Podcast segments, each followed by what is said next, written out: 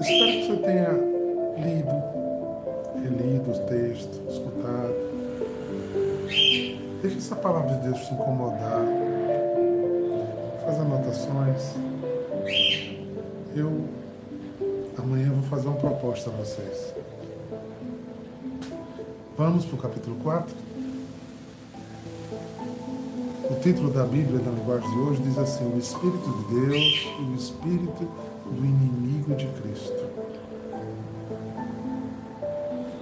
E ele continua com esse tratamento próximo, fraterno, queridos amigos. Não acreditem em todos os que dizem que têm o Espírito Santo de Deus.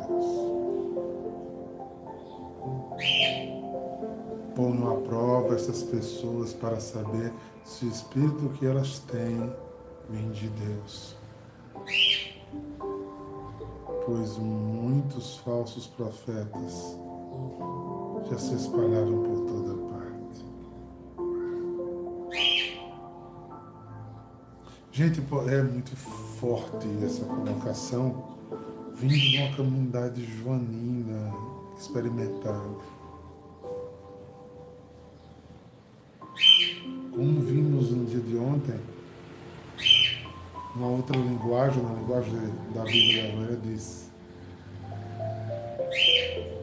Não me ame com palavras, me ame com ações, com concretude. Se você diz que tem o Espírito de Deus, você não pode viver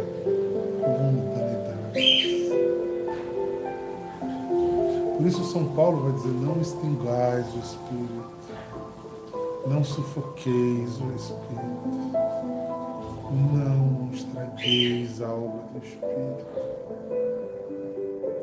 Não sabeis que sois templos do Espírito Santo e que Deus habita no meio de vós. Põe à prova as pessoas se o Espírito que elas veem mesmo é de Deus. São muitos falsos profetas que falam de um amor que não vivem.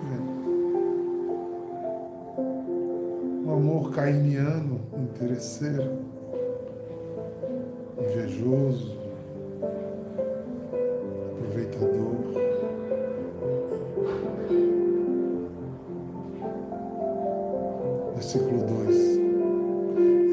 vocês poderão saber se de fato o Espírito de Deus, se é o Espírito de Deus.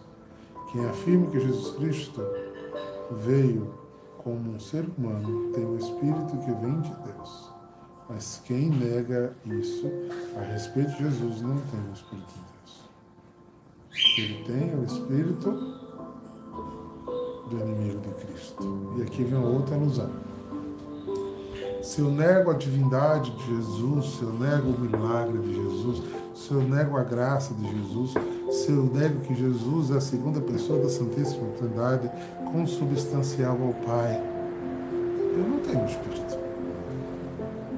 Porque Deus disse que revelou, não revelou isso aos sábios entendidos, mas a pequeninos que buscavam e tinham a graça de ser unidos a Cristo ser unido à sua revelação, ser santificado por ela, ser por ela apresentado, ser nela vivido, uma graça transformada mediante as necessidades mais profundas do coração do seu povo.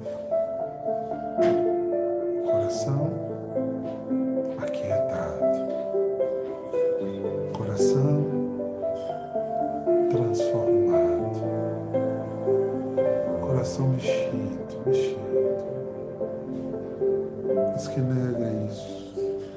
a respeito de Jesus não tem o Espírito de Deus. Versículo 4. Meus filhinhos, vocês são de Deus e têm derrotado os falsos profetas. Porque o Espírito que está em vocês é mais forte do que o Espírito daqueles que pertencem ao mundo. Eles falam de coisas do mundo e o mundo ouve porque eles pertencem ao mundo. Mas se nós somos de Deus, Quem conhece a Deus nos ouve, mas quem não pertence a Deus não nos ouve. É desse modo então que podemos saber a diferença que existe entre o Espírito da verdade e o Espírito do erro. Tem hora que falamos de mistério e se a pessoa estiver cheia do Espírito do mundo, ela não alcança. Quando falamos de milagre, ela não alcança, ela duvida. Quando falamos de profecia, ela fica procurando provas materiais. Enquanto lá em Sabedoria vão dizer, não me revela aquele que não crê em mim. Não darei prova nenhuma a Sodoma e a Gomorra que a ele dê a chance de se converter dos maus caminhos e vir a mim, mas não vieram. Ouviram coisas do mundo, pautaram suas vidas nelas. Quantas vezes as vidas foram por, marcadas por atitudes ateias? É mais fácil acreditar no existencialismo humano, irracional, do que na realidade do Espírito porque eu fiquei adulto demais, cético demais. Eu preciso questionar as coisas do Espírito para dele viver. E o sobrenatural de Deus acontecer diante da minha necessidade mais profunda. Aquilo que em mim é verdade. Absolutamente.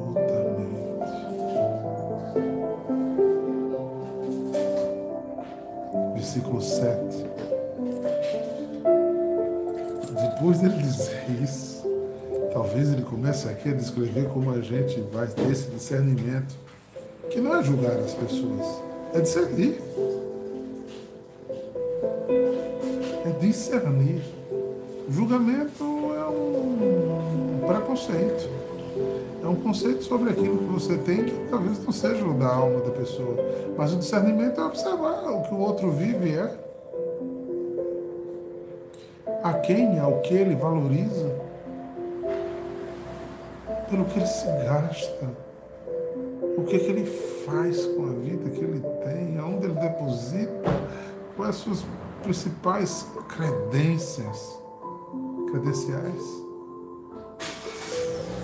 que ele revela, o que é que ele mostra, o que é que ele identifica. Versículo 7 ele diz: Queridos amigos, amemos uns aos outros, porque Deus, o amor vem de Deus.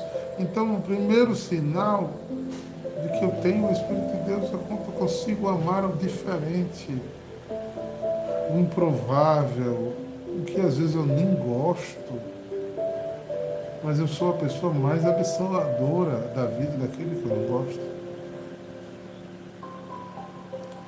Quem não ama não conhece a Deus.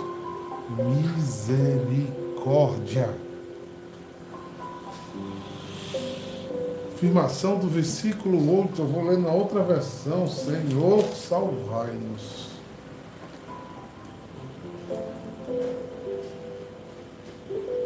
Quem não ama não conheceu a Deus, já que Deus é amor.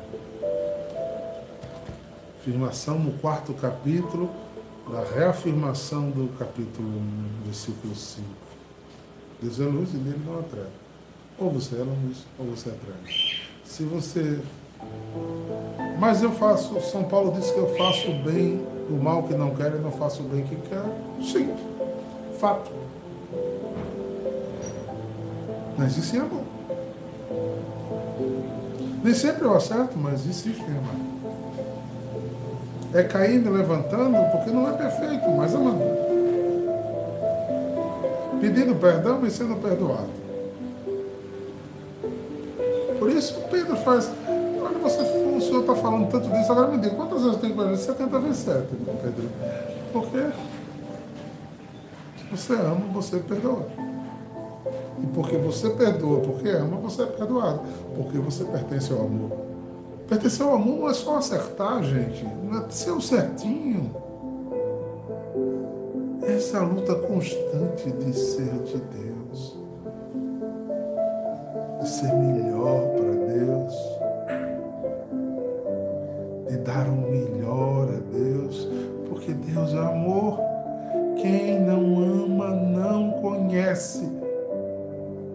Se você teve uma experiência, você tem uma experiência com Deus, tem que ser normal, porque Deus é amor.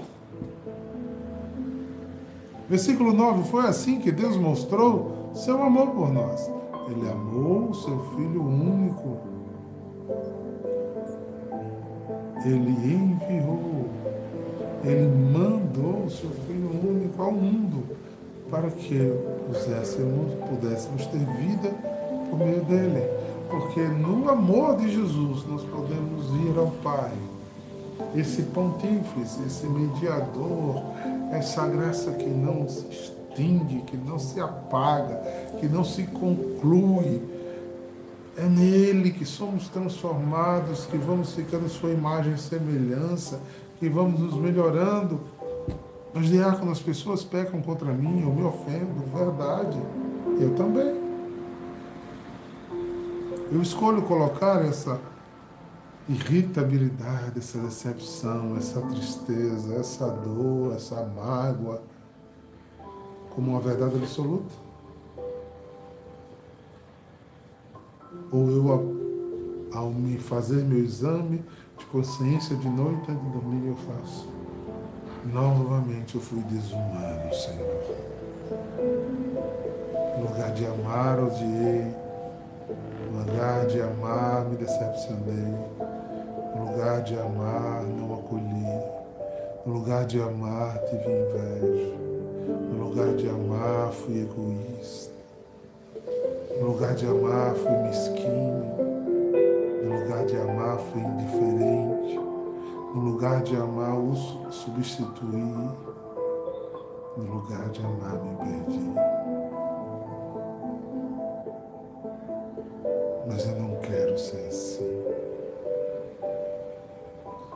Rejeito essa minha desumanidade.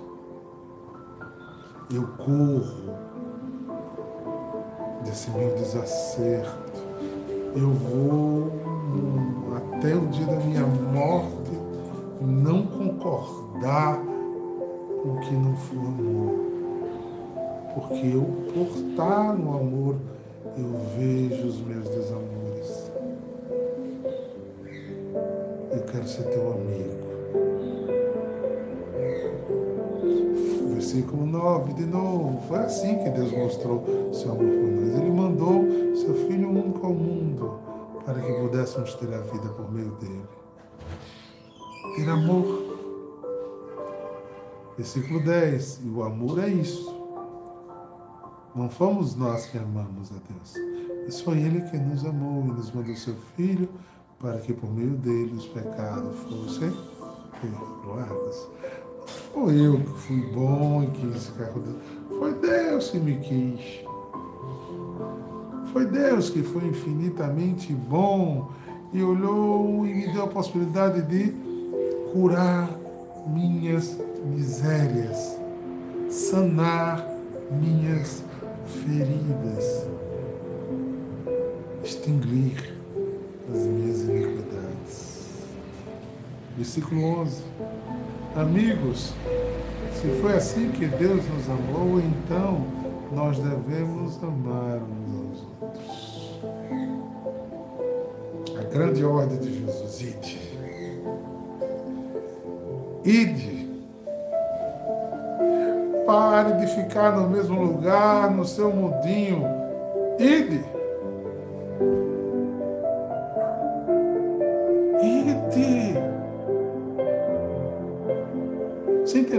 Agora o anúncio do ide? Pregue essa novidade. Pregue que Deus é amor e que ama o seu pecado, que ama e cura a sua desumanidade para ir transformando em humanidade. Essa é a revelação mais encantadora que Jesus trouxe ao mundo. Ele não veio abolir a lei, ele veio dar pleno cumprimento e só se cumpre a lei se for por amor, porque se for por obrigação não é não está no amor. Então, essa atitude de amor que é transformadora, amigos de Deus, abre os olhos. Tudo circula em torno de. Por quê? Versículo 12. É claro, que nunca ninguém viu a Deus. Mas se nós amamos uns aos outros, Deus vive unido conosco. A gente não vê, mas o sente.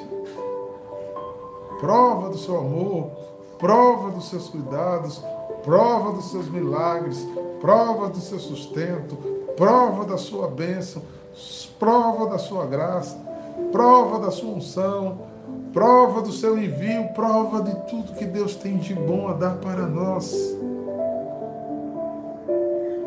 Porque Ele nunca ninguém viu, só, só Jesus. Um dia, Paulo deixa claro que veremos só um dia. Se seu amor enche, enche completamente os nossos corações. Versículo 13: a razão porque podemos ter a certeza de que vivemos unidos com Deus é de que Ele vive unido conosco. É esta. Ele nos deu seu Espírito. Está vendo a necessidade de abrir espaço para o Espírito, de desejar o Espírito? Quando eu digo toma posse de mim, Espírito, ou seja, que o amor venha curando. Por isso ele é chamado de consolador, porque o amor é esse bálsamo que consola, que cura, que salva, que restaura, que liberta, que preenche, que se torna em nosso corpo uma armadura para resistirmos aos dias maus. Só com a capacidade desta resistência seremos libertos do mal. O mal não terá mais domínio sobre nós. Nenhum. Nenhum. Porque Deus é amor.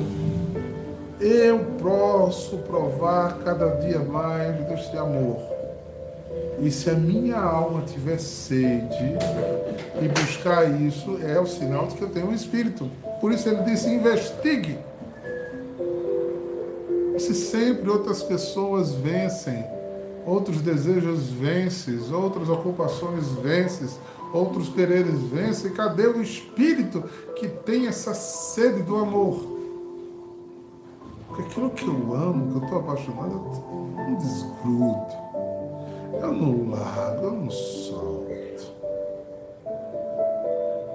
Eu não solto mesmo. Meu Jesus, abre nosso entendimento Dai-nos experiências profundas com teu amor.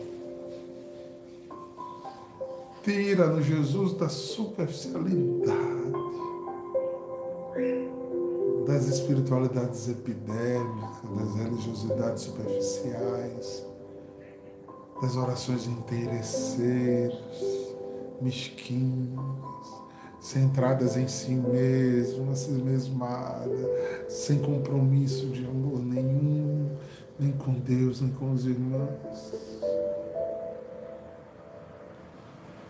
Livra-nos de ser desagregados dentro de casa.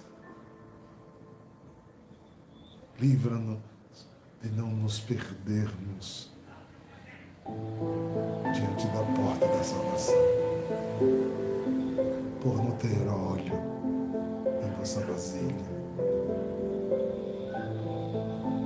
Versículo 3, a razão que podemos ter certeza que vivemos unidos com Deus e que Ele vive unido conosco. Ele nos deu o seu Espírito. E nós vimos e anunciamos aos outros que o Pai enviou seu Filho para ser o Salvador do mundo. Outro sinal eu tenho uma sede insaciável de falar de Jesus. Eu tenho uma sede, eu largo tudo para anunciar Jesus.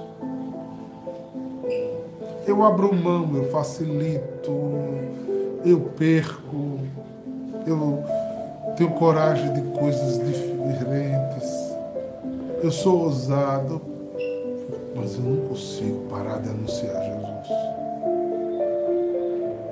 E toda vez que o céu vê uma outra pessoa que aderiu a isso, há uma alegria transformadora. Porque a razão é que ele está querendo estar unido comigo. E se eu estou unido com ele, a graça começa a acontecer. Se vivemos unidos um com os outros, a razão que podemos, versículo 13, a razão que podemos ter certeza que vivemos unidos com Deus é que Ele vive unido conosco. E este, Ele nos deu o Espírito. 14. E nós vivemos e anunciamos aos outros o que o Pai enviou seu Filho para ser o Salvador do mundo. Versículo 15. Todo aquele que afirma que Jesus é Filho de Deus, Deus vive unido com Ele e Ele vive unido com Deus. A coragem de anunciar aquilo que crer.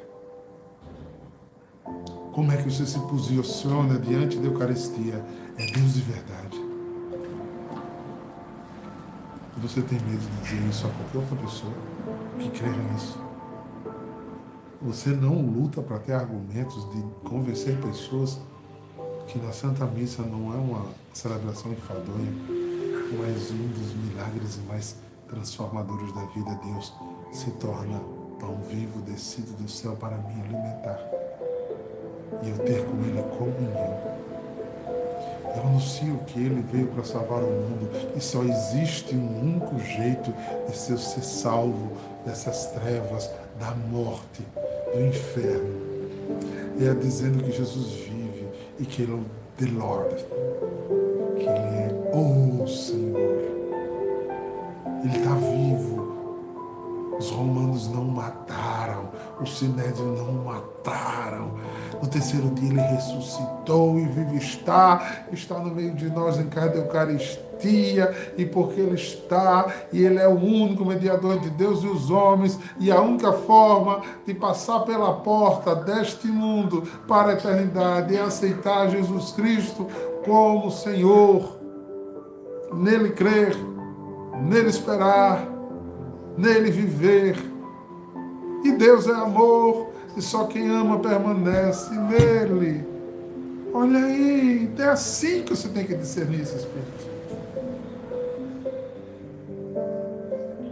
A sua alma é encontrada nessa verdade tem sede, muita sede de falar dele. Eu fico encantado quando eu vejo pessoas no meio da rua falando sobre Jesus. Vocês são católicos, eu entro em delírio. Se são outros irmãos cristãos, eu fico feliz. Eu saio da minha zona de conforto. Uns passam, zombam, outros passam, riem, outros passam, dão ouvido, mas eles estão ali se gastando porque acreditam nisso tudo que eu estou falando e tem um ímpeto do Espírito de falar. Eu, nessas viagens todas, nunca perco a oportunidade de rezar pelo povo, de falar de Jesus, de tirar dúvida, de consolar pessoas. Porque isso é um ministério. Foi a ordem pós-batismal foi a ordem pós a minha salvação. Você creu, você recebeu o Espírito Santo agora, anuncie, e os sinais acompanharão aqueles que creem.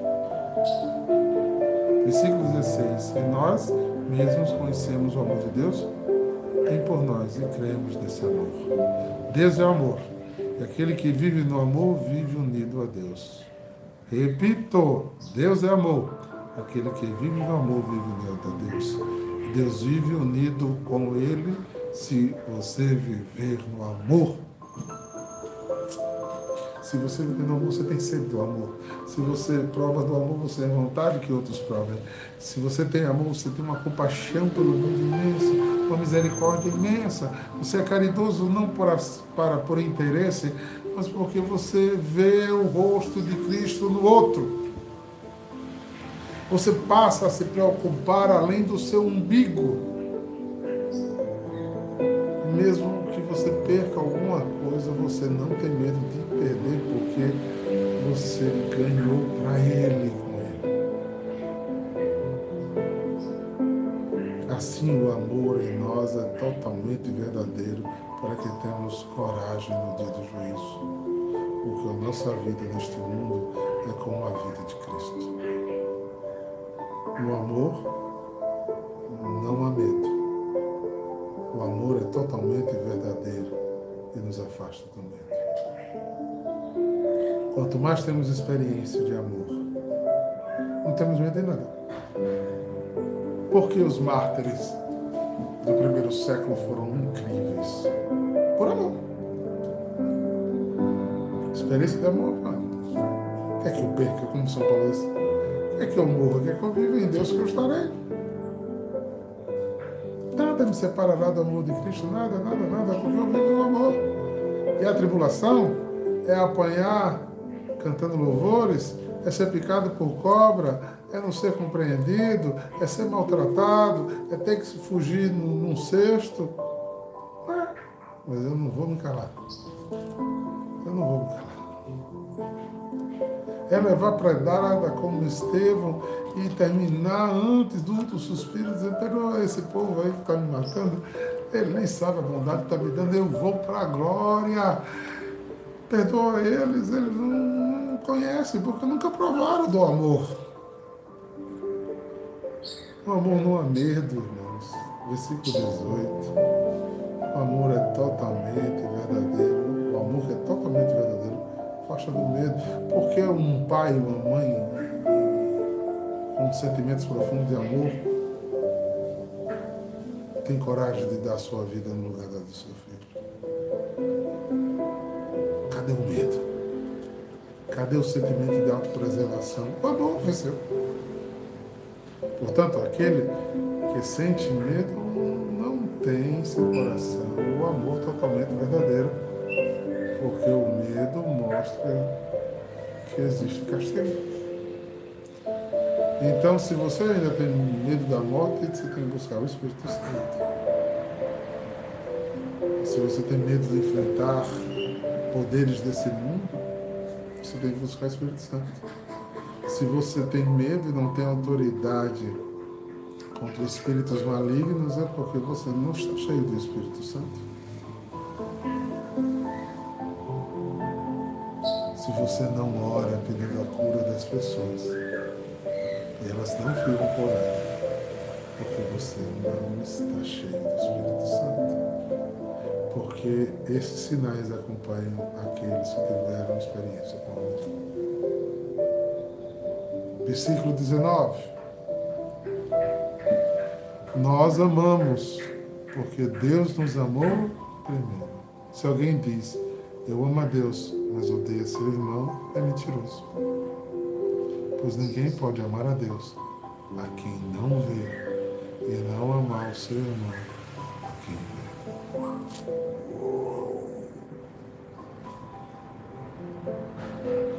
Está vendo? muito precisa discernir se as pessoas têm espírito.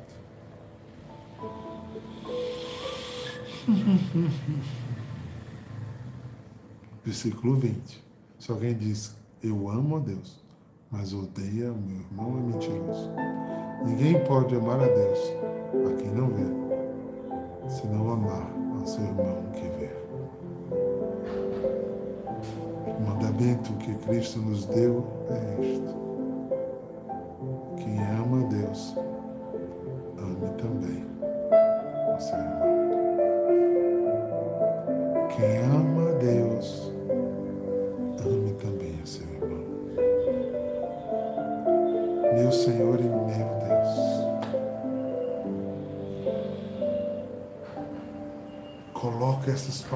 Proclamadas no meu coração. Santifica-me, Jesus. Eu quero ter experiências verdadeiras contigo. Eu preciso parar de me debater nos teus caminhos. Eu preciso andar em tuas veredas, Deus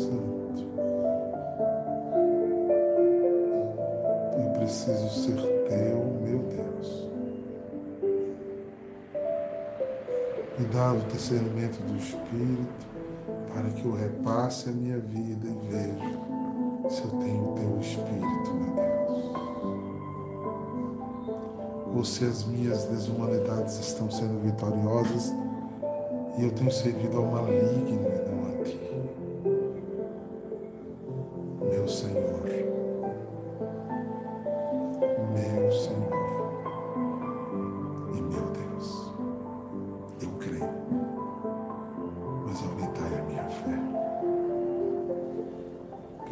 abençoe. Em nome do Pai, do Filho e do Espírito Santo. Amém. Amém.